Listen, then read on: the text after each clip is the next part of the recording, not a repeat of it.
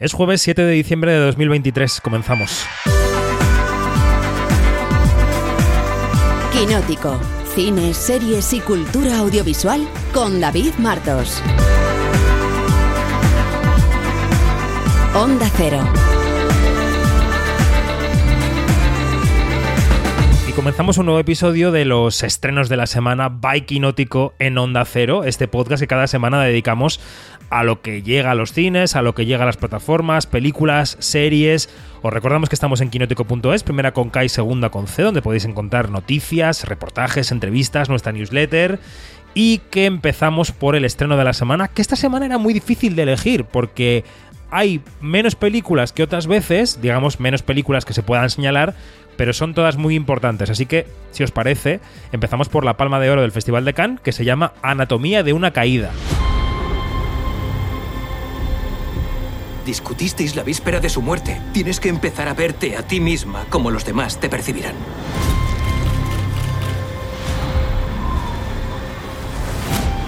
¿Hay algo que pudiera encajar con un suicidio? Tienes que contarlo todo tal y como lo recuerdas. Te quejas de la vida que tú mismo elegiste. No eres una víctima. En absoluto. Es lo justo. Soy un hombre engañado. ¡No lo soporto más! ¡Eres violenta! Sí, soy violenta. Anatomía de una caída es una película de la directora francesa Justine Triet, eh, con Sandra Huller como protagonista. Es la historia de una pareja de escritores que viven en una cabaña en la montaña, en la montaña nevada. Allí ocurre algo, lo que parece un accidente, y toda la investigación sobre ese accidente o no es lo que vertebra Anatomía de una caída. No sé cómo lo he explicado de bien o de mal. Dani Mantilla, buenos días.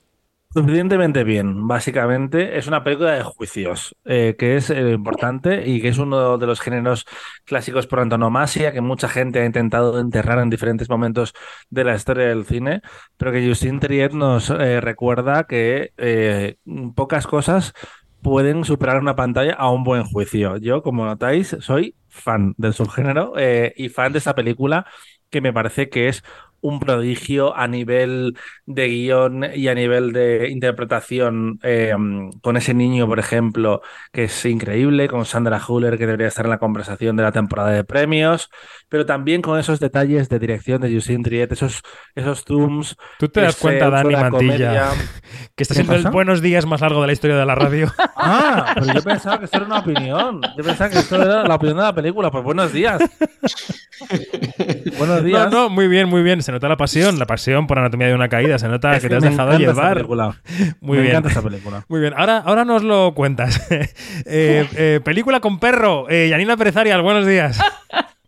Muy, muy, de verdad, increíble. Es que, es que para que te, para que te des cuenta, para que te des cuenta de cómo le ha gustado a Dani esta película, yo suscribo todo lo que han escuchado de Dani, de verdad que sí. Y buenos días, muy, muy. buenos días, eh, Luis Fernández, ¿cómo estás? Buenos días. Creo que aquí vamos a estar todos un poco en el mismo barco con Anatomía de una caída, que ha gustado mucho en general y en esta redacción en particular. Efectivamente. Y Francés Miro, buenos días. ¿Tú la has visto? Buenos días, yo no tengo la suerte de, de haberla visto, pero pronto enmendaré mi error. Muy bien, muy bien. Estabas, Dani Mantilla, mm, Dios me libre de interrumpir tu saludo, en los Zooms de Justin Triet. A mí eh, no me ha parecido un saludo lo que estaba haciendo, desde luego, como habéis podido comprobar. Lo sabemos. Pero eh, me parece una peli increíble que de hecho mm, dices, pero esto pues es así la justicia en Francia, ese juicio tan absolutamente loco. Pero vamos, que me encanta la dosificación de la información, me gusta muchísimo cómo juega con el lenguaje, cómo disecciona una relación de pareja eh, marcada por, por los celos profesionales, pero también personales, cómo va dándote, es como una matriosca, eh, tanto a nivel de intriga como de personajes, de información, no sé, me, parece que, que es una película que tú lees la sinopsis y dices, esto puede ser un telefilm de eh, pelis de tarde, como la cuenta de Twitter, pero no, es una grandísima película. Y al final eh, nos recuerda que no es el qué, sino es el cómo. Hmm. A mí me parece, y no sé si estaréis de acuerdo las y los demás, una gran película sobre los prejuicios. Yo creo que el juicio es un poco la excusa, el armazón, el McGuffin, el caso Hitchcockiano. La película tiene algo de Hitchcock, no muchísimo, pero algo tiene. Pero creo que es, una, es un ensayo sobre los prejuicios, sobre cómo nos formamos una imagen de cómo deben ser las relaciones eh, de pareja, sobre cómo deben ser las relaciones materno-filiales, incluso en el siglo XXI, sobre cómo debe ser el comportamiento público y privado de una mujer, y cuando una mujer, en este caso el personaje de Sandra Huller, se sale un poco de esas normas absurdas que nos hemos fijado en nuestra cabeza, todo el peso del Estado, a través de ese juicio, cae sobre ella. No sé si os parece así, Janina. Absolutamente. Y sabes que eh, teniendo en cuenta que ya el año pasado habíamos visto una película que más o menos, guardando las distancias, ¿no? Más o menos se entra en ese subgénero, me estoy refiriendo a Saint Omer, la película de Alice Diop, que también es una película que se desarrolla en un juicio, que también da saltos en el pasado, que también ahonda en, en, ese, en esa narración paralela eh, de cuando estamos fuera del, del, juicio. Es exactamente lo que estás diciendo, claro, llevado en, a, otra, a, otro, a otra situación, ¿no? Y, a mí me parece eh, de verdad notable como Justin Triad lo que hace es exactamente eso de, oye, no te estoy contando la forma, sino estos puntos eh, de, cómo nos creamos estos juicios y de cómo, y, de cómo una, una, mujer es juzgada de esa manera por X, Y o Z, pero siempre va a caer en lo mismo. A mí qué me importa si es inocente o culpable, pero mira, fíjate bien lo que estamos haciendo. O sea, me parece genial. Y como decía Dani también, este, eh, tiene una, una manera muy particular de, de, mover su cámara, de poner situaciones. Y ¿sabes qué es lo, lo más notable?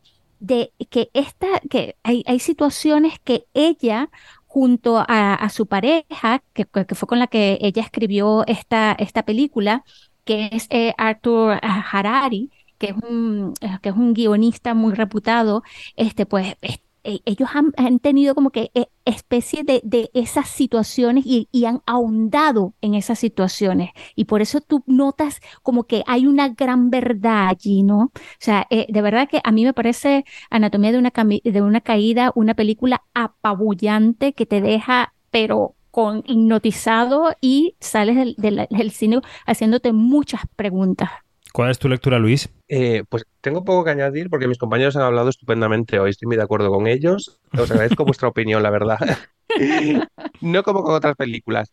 Pero en este caso yo tenía en la cabeza la misma referencia de Janina Saint-Omer, que era una película estupenda.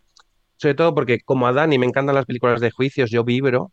Y muchas veces estamos mal acostumbrados a, a esa rigurosidad de los juicios norteamericanos, a esa incluso pomposidad de, de los juicios que nos venden eh, desde, desde Hollywood. Y muchas veces la industria en Europa, eh, como se puede ver en esta película, como se puede ver en San Gomer o, en otras producciones, es mucho más visceral, es algo eh, mucho más cotidiano, incluso más mundano. Y me parece interesantísimo cómo, cómo se refleja ese juicio en la película y me parece sobre, todo soberbio cómo la película funciona a todos los niveles desde el juicio, desde esa disección de la relación matrimonial, eh, desde eh, cogiendo elementos del thriller. Eh, es que funciona a muchos niveles y todos funciona bien. Y creo que era un, a lo mejor una combinación muy complicada y, creo que aterriza en, todas partes. Entonces, es que solo esperar que la película le vaya bien porque se lo merece. Y esperemos que en la temporada de premios su protagonista, Sandra Jurer, esté en la conversación al menos, que la crítica sobre todo se acuerde de ella, porque en los dos papeles que tiene este año, tanto en este como en la zona de interés, que ya comentaremos de cara a su estreno, eh, está absolutamente espectacular. Creo que es el año de, Sandra Huller y el año que deberíamos reconocer a una actriz que ha trabajado muchísimo y que es esta, la primera vez que se da a conocer un poco al público más generalista, digamos. Mm. No queremos matarle el gallo, como diría Janina, a Francesc, pero en la, en, durante el juicio de la película se reconstruye a través de un audio una discusión entre dos personas y, esa escena, la escena de la discusión, me parece de lo, por supuesto, de lo mejor escrito y de lo mejor rodado del año, pero sobre todo de lo mejor interpretado. O sea, me parece una escena soberbia. Eh, Dani, ¿tú qué dirías que va a llegar a los Oscars de Anatomía de una Caída? Esa escena, eh, tienes toda razón, es, es increíble. Es en la brutal. temporada de premios, eh, yo creo que las mejores opciones son mejor guion para eh, Justin Triet y, y Arturo Hari. Que, que- qué irónico es que, que también una pareja escriba una película sobre una pareja de escritores y los celos que se tienen mutuamente. Mejor Ujú. actriz para Sandra Hüller, hay bastantes nombres, pero Llevamos una década donde se ha upado muchos candidatos internacionales de los premios de la crítica y quizás mejor película, porque Neon va a apostar fuerte por ella, ya lo ha conseguido, por ejemplo, con, con Parásitos. No puede ganar este año, creo yo, pero sí la nominación es posible. Y, y es, es una pena eh, lo que le ha pasado en Mejor Película Internacional, aunque a Fuego Lento sigue siendo una buena candidata, llevamos una, una semana de premios de la crítica en Estados Unidos y en Inglaterra y hemos visto cómo se ha llevado el BIFA, el Gotham y Nueva York, o sea que ha hecho pleno en una categoría que no puede ganar los Oscars. Mm, Totalmente, es una cosa muy, muy, muy irónica. Bueno, eh, seguimos con películas que pueden estar en los Oscars. Luego hablaremos de Maestro, de Netflix, que llega esta semana a cines seleccionados. Llega, llegó ayer, 6 de diciembre, a cines seleccionados y que luego llegará a la plataforma el día 20. Pero bueno, de momento va a estar en cines. Ahora hablamos de ella, pero vamos a poner por delante a una opción española que podría estar también en alguna categoría de los Oscars y de los Globos de Oro la semana que viene, que es Robot Dreams.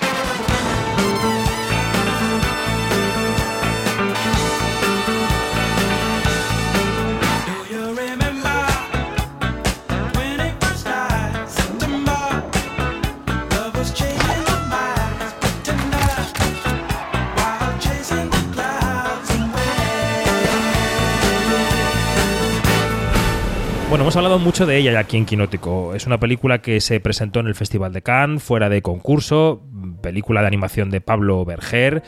Es solamente la cuarta película de su carrera, pero vuelve a variar de género y de, dimensión. Se ha embarcado en la adaptación de la novela gráfica de Sarah Baron, una historia sobre la soledad, sobre la amistad, sobre el Nueva York de los 80. Eh, hemos hablado profundamente con Berger en dos ocasiones, una en Cannes y otra en el Festival de Sevilla. Podéis recuperar eh, sonidos y lecturas en quinótico.es. Y ha llegado el momento de ver qué nos parece, de ponerle voz a la crítica. Eh, publicaba hace un par de días la suya en Quinótico Francesc Miró, que es nuestro experto en animación. Así que, Francesc, tuyo es el floor del Congreso de los Diputados. Eh, ¿Qué te parece Robot Dreams? Pues a mí Robot Dreams eh, me ha gustado mucho y creo que, creo que es un buen paso adelante mm, bastante importante a nivel industrial para, para la animación española, que por ahora pasa, mm, digamos, por, por un momento eh, complejo en el que parece que hay cierta fuga de cerebros porque nuestros talentos están eh, fichándose en, eh, en estudios muy, importantes y, están firmándose y dirigiendo proyectos internacionales rodados en, inglés y, con gran presupuesto. Y sin embargo, esta propuesta de Pablo Berger eh, apuesta por un lenguaje universal que es no tener diálogos, apuesta por eh, hacer una película que funciona muy bien a, a nivel plástico, a nivel de mm, composición de escenas. Además, eh, tiene un aspecto bastante, diría, episódico, porque eh, digamos que se reitera en los sueños de, de uno de los dos protagonistas y, ese carácter episódico no va en detrimento tampoco de la narración, también eh, funciona como eh, historia de, de amistad, de crecimiento personal y, eh, y por qué no decirlo, de, de madurez de dos personajes que fueron a- amigos y, y que la evolución de la vida y los avatares de la vida, eh, digamos que va poniendo trabas en, en su amistad,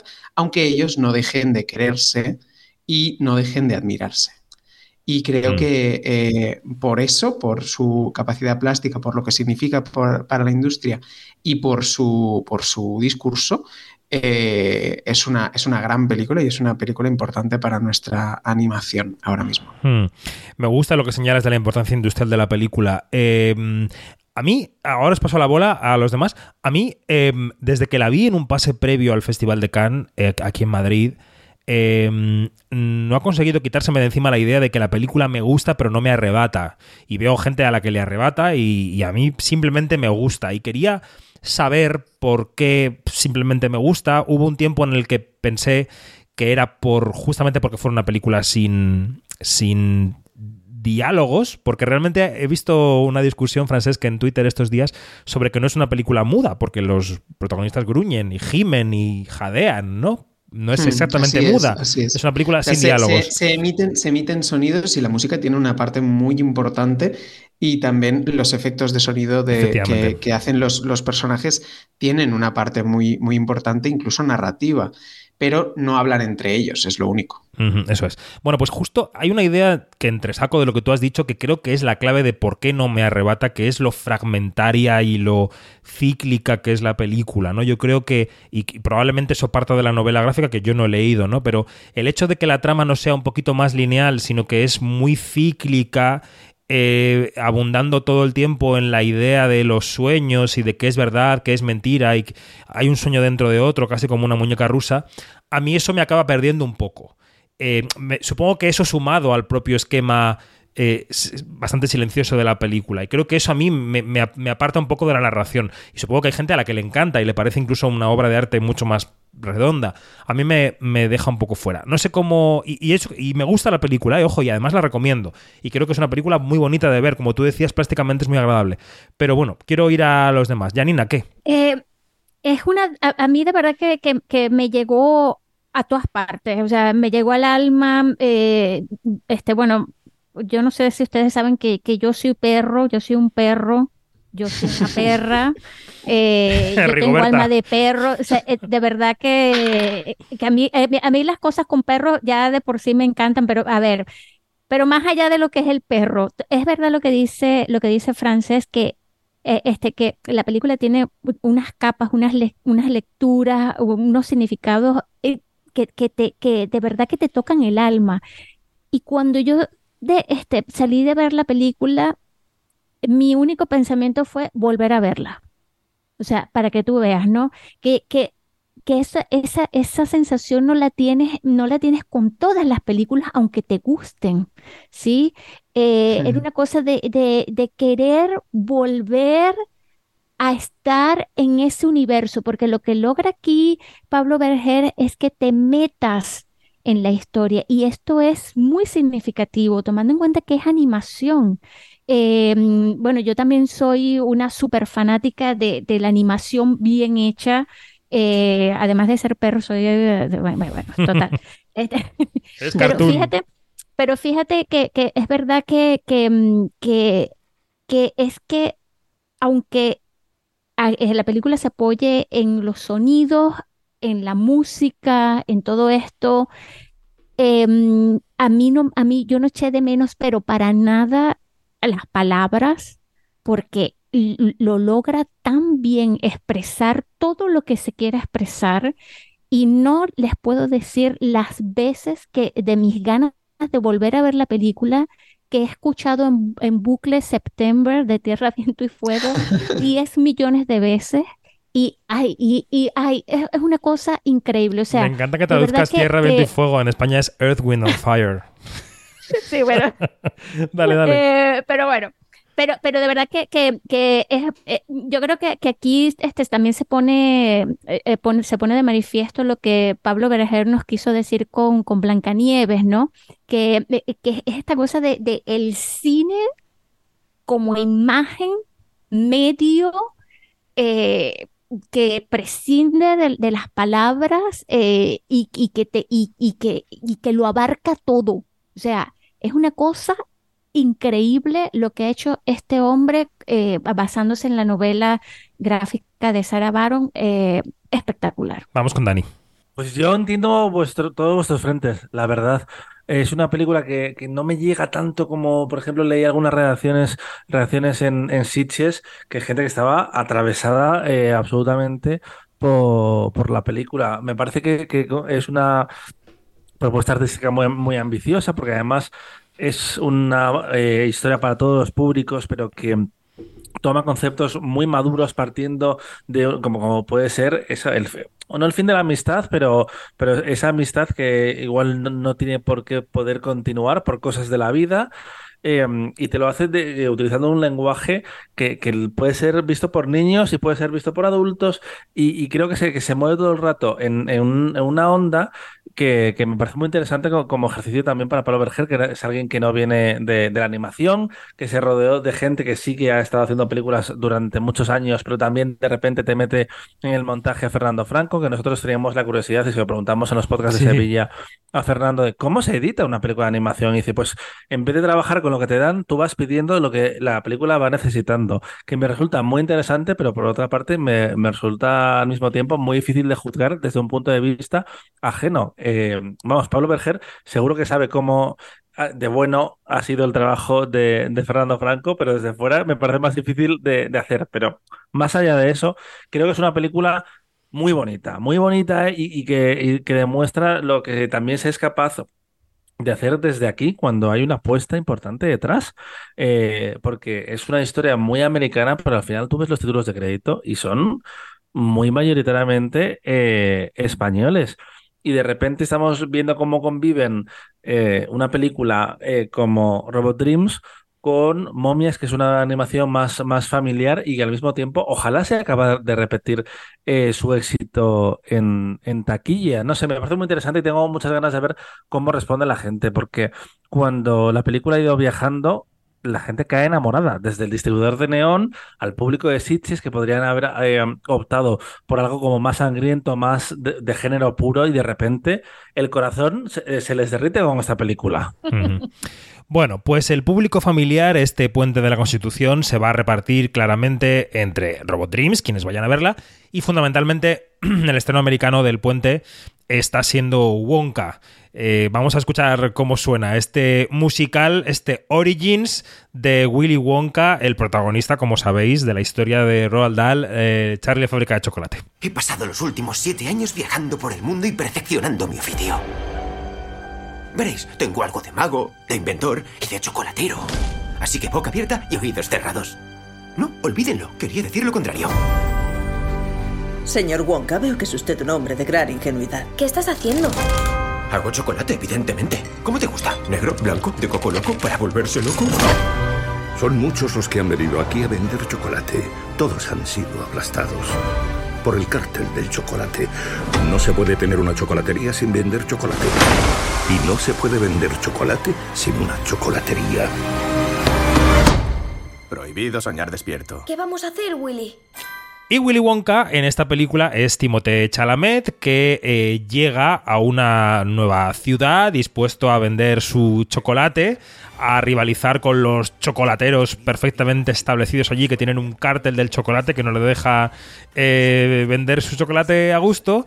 Y el personaje de Timothée Chalamet acaba cayendo en las garras de una malvadísima Olivia Colman, que regenta una especie de hospedería siniestra que tiene debajo una lavandería donde pone a Timothée Chalamet a lavar ropa como un poseso y no le deja salir de allí. Básicamente es la trama, solo que todo esto es una película eh, mm, muy clásica, muy bien trabada, muy bonita visualmente. La verdad es que la película se ve con mucho gusto. Eh, le estoy comentando yo la película porque he sido el único que la ha visto de este grupo, ¿vale? Aunque ahora abriré, abriré a las preguntas para quien quiera preguntar algo. Y voy a decir que aunque me parece una película familiar, como digo, muy eficaz y muy clásica, con efectos visuales diría yo que correctos, incluido el Umpa Lumpa que interpreta Hugh Grant, que es un poco menos correcto, pero como todo es un poco mágico, pues te lo perdonas. Eh, pero que el, gran, eh, digamos, el gran pero que le pongo a la película es la parte musical. Yo creo que como musical no acaba de funcionar. Y no acaba de funcionar por tres razones. Creo que la música no es de demasiada eh, calidad. Yo no soy un súper entendido en musicales, pero algo he visto.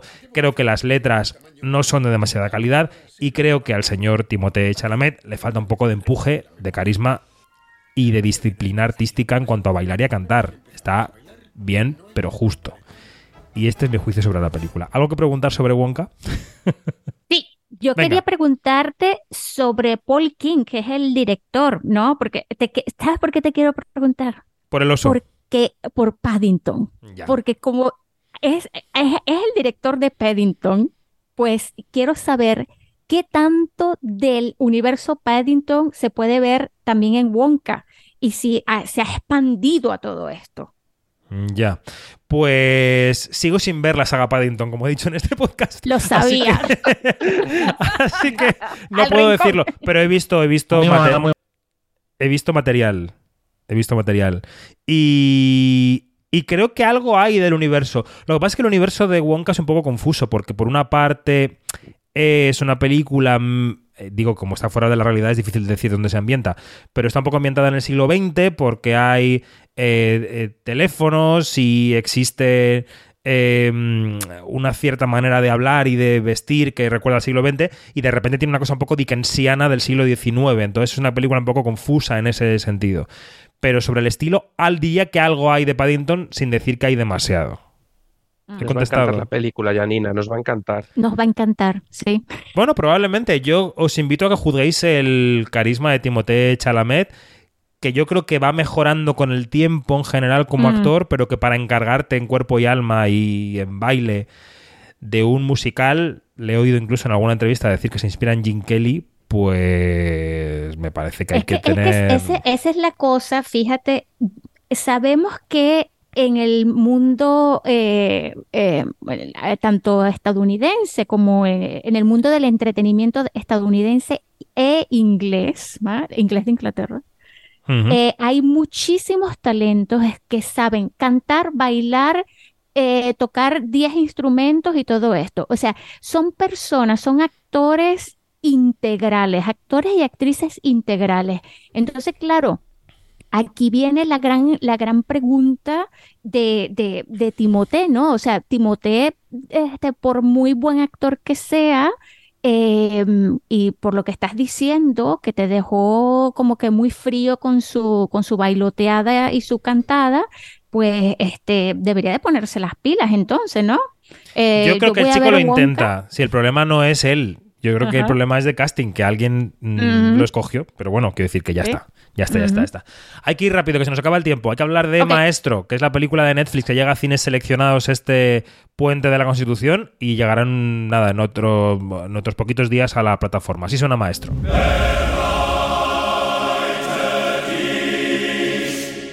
There's a price for being in my brother's orbit, you know that.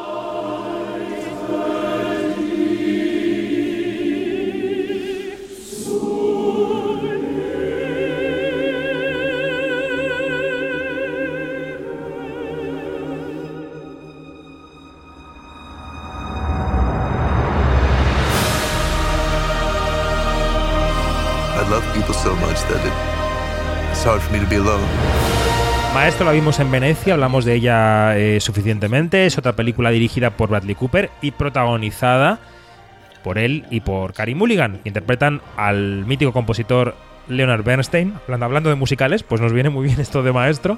Y ella es la actriz Felicia Montalegre. Yo ya eh, argumenté en Venecia que me parecía que la película y el nombre de la película, Maestro, hablan sobre ella realmente, que el maestro de esta relación o la maestro es ella, que es la que se mantiene ahí sosteniendo ese matrimonio durante este biopic, a pesar de que él va, viene, se acuesta con hombres, vuelve otra vez y ahí está, eh, él y su nariz prostética. Pero en fin, es una película que me parece correcta, que me parece también agradable de ver, que me parece interesante, sin que me arrebatase. Es un poco el esquema que tengo hoy en la vida, salvo en Anatomía de una Caída.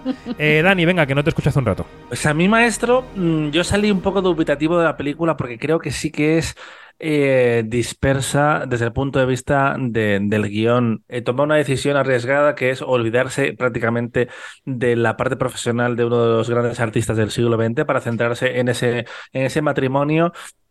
Pero al, al final, escribiendo sobre ella para, para Quinótico, me di cuenta que me había gustado mucho más de lo que pensaba, sobre todo desde el punto de vista de la dirección de Bradley Cooper, porque ellos están muy bien como actores, no me sorprende. eh, y, y porque eso me, me lo esperaba más. Y él se consolida como, como un director muy clásico, muy sentimental. En ese sentido me recuerda también a, a Bayona, que son directores muy orgullosamente emocionales, que en un momento en el que muchos eh, grandes autores y artistas huyen de la emoción porque les parece algo superficial. Y, y Bradley Cooper, eh, por ejemplo, empieza Maestro con un plano que es increíble desde dentro de una habitación que va mm, prácticamente volando hasta un teatro y me parece brutal. Uno de mis momentos favoritos eh, del cine de este año. Pero es que después te, te sorprende, por ejemplo, con la esperada discusión entre el matrimonio, cuando aparecen cosas en la, en la relación, Cositas. cómo de repente decide contártelo como un plano general y decir que sean eh, las interpretaciones, pero de, de un modo como bastante naturalista, las que hablen y, y lo que cuenten de la película, cuando podría ser un momento mucho más lucido, mucho más, pues igual la pelea de historia de un matrimonio o incluso la pelea de la que hablábamos hace un momento en Anatomía de una caída. Em, como que toma Breve, Dani, porfa, breve. de puesta en escena alucinantes. Eso y la última que quiero recordar es la de la catedral, donde le vemos dirigiendo música y es alucinante. Yanni, tu opinión sobre Maestro, please. Yo creo que aquí Bradley Cooper ha superado lo que ya había hecho con Ha nacido una estrella. Eh, me parece que, que es muy difícil eh, asumir este, todos estos, todos estos roles al mismo tiempo eh, y en todas partes, lo tenía que decir, pero yo creo que, que, que, lo logra, ¿no? Sí, yo creo que sí, que sí falla en cuanto a, dónde pone él el ojo. Yo, yo quería ver más de, de, de, de, la relación, pero desde el punto de vista de ella, eso me, me, me, me faltó bastante y, como, y lo hemos comentado bastante aquí, que, que, que, que, nos faltó también ese proceso, más del proceso creativo, ¿no? Este, Sí. y, y no hay que negarle que, que tiene, como dice Dani, unas escenas espectaculares, la reproducción en el, en, en el, en el concierto de la, de la catedral, que bueno, lo pueden buscar cuando la vean, la van a ver, es apabullante, pero, pero eh, puedo entender que haya dejado muy fría o, o puede, de- puedo entender que haya dejado aparte de la, de la audiencia fría, pero por favor vayan a verla porque mm, de verdad que me parece un buen intento. Bueno, y antes de terminar este podcast de estrenos, quiero comentar un par de cosas más. Francesc, hay nueva entrega de Chicken Run. No sé exactamente cómo se llama, pero tú nos lo vas a decir y nos vas a decir qué te ha parecido esta película que también se estrena este fin de semana. Eh, se llama Chicken Run Amanecer de los Nuggets. Es una secuela de el, el clásico de, de Artman que llega 23 años después de, de la, primera, de la primera parte. Y, y que tengo que decir que leyendo la, la crítica británica, donde ya se, se ha estrenado, eh, tenía miedo de, cómo podría ser la, la, película, pero me ha gustado, me ha gustado, me, me ha divertido, me ha entretenido mucho. Creo que está bastante falta de... O sea, no pretende nada más que, que, entretener y sabe muy bien que su público es infantil, así que tampoco eh, tiene ninguna aspiración de trascendencia y eso me gusta, me gusta mucho. Creo que funciona muy bien en esta, en esta película. Y, eh, y, si acaso lo que funciona regular es en la gestión de expectativas respecto a, a, la que se ha convertido en un clásico, que es Chicken Run, porque claro. gestionar una, una, secuela 23 años después y, y, esperar que sea como aquella, pues igual es, eh, es un poco difícil estar a la altura de las expectativas. Y sin embargo, a mí, ya digo, me ha funcionado muy bien y me ha entretenido mucho. Yo tengo ganas de verla eh, otra vez con, con, mi sobrina de 5 años, que creo que le gustará mucho. Muy bien.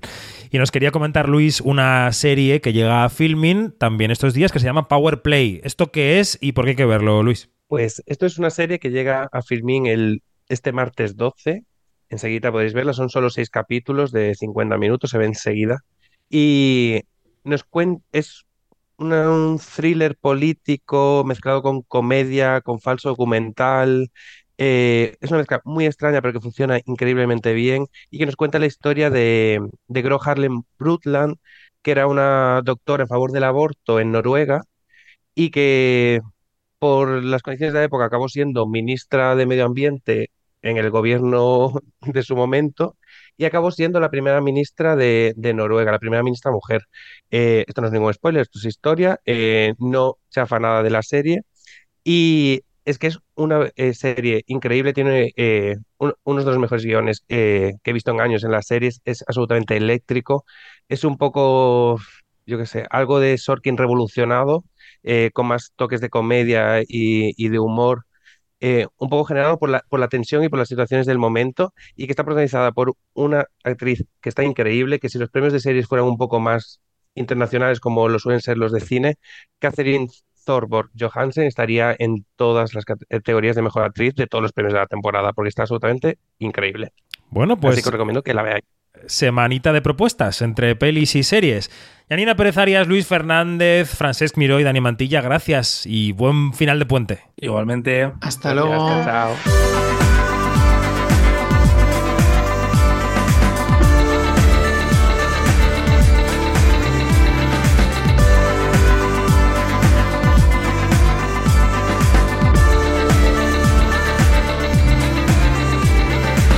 Todo. Más información en quinótico.es, primera con K y segunda con C, y en nuestras redes sociales donde somos Quinótico. Adiós.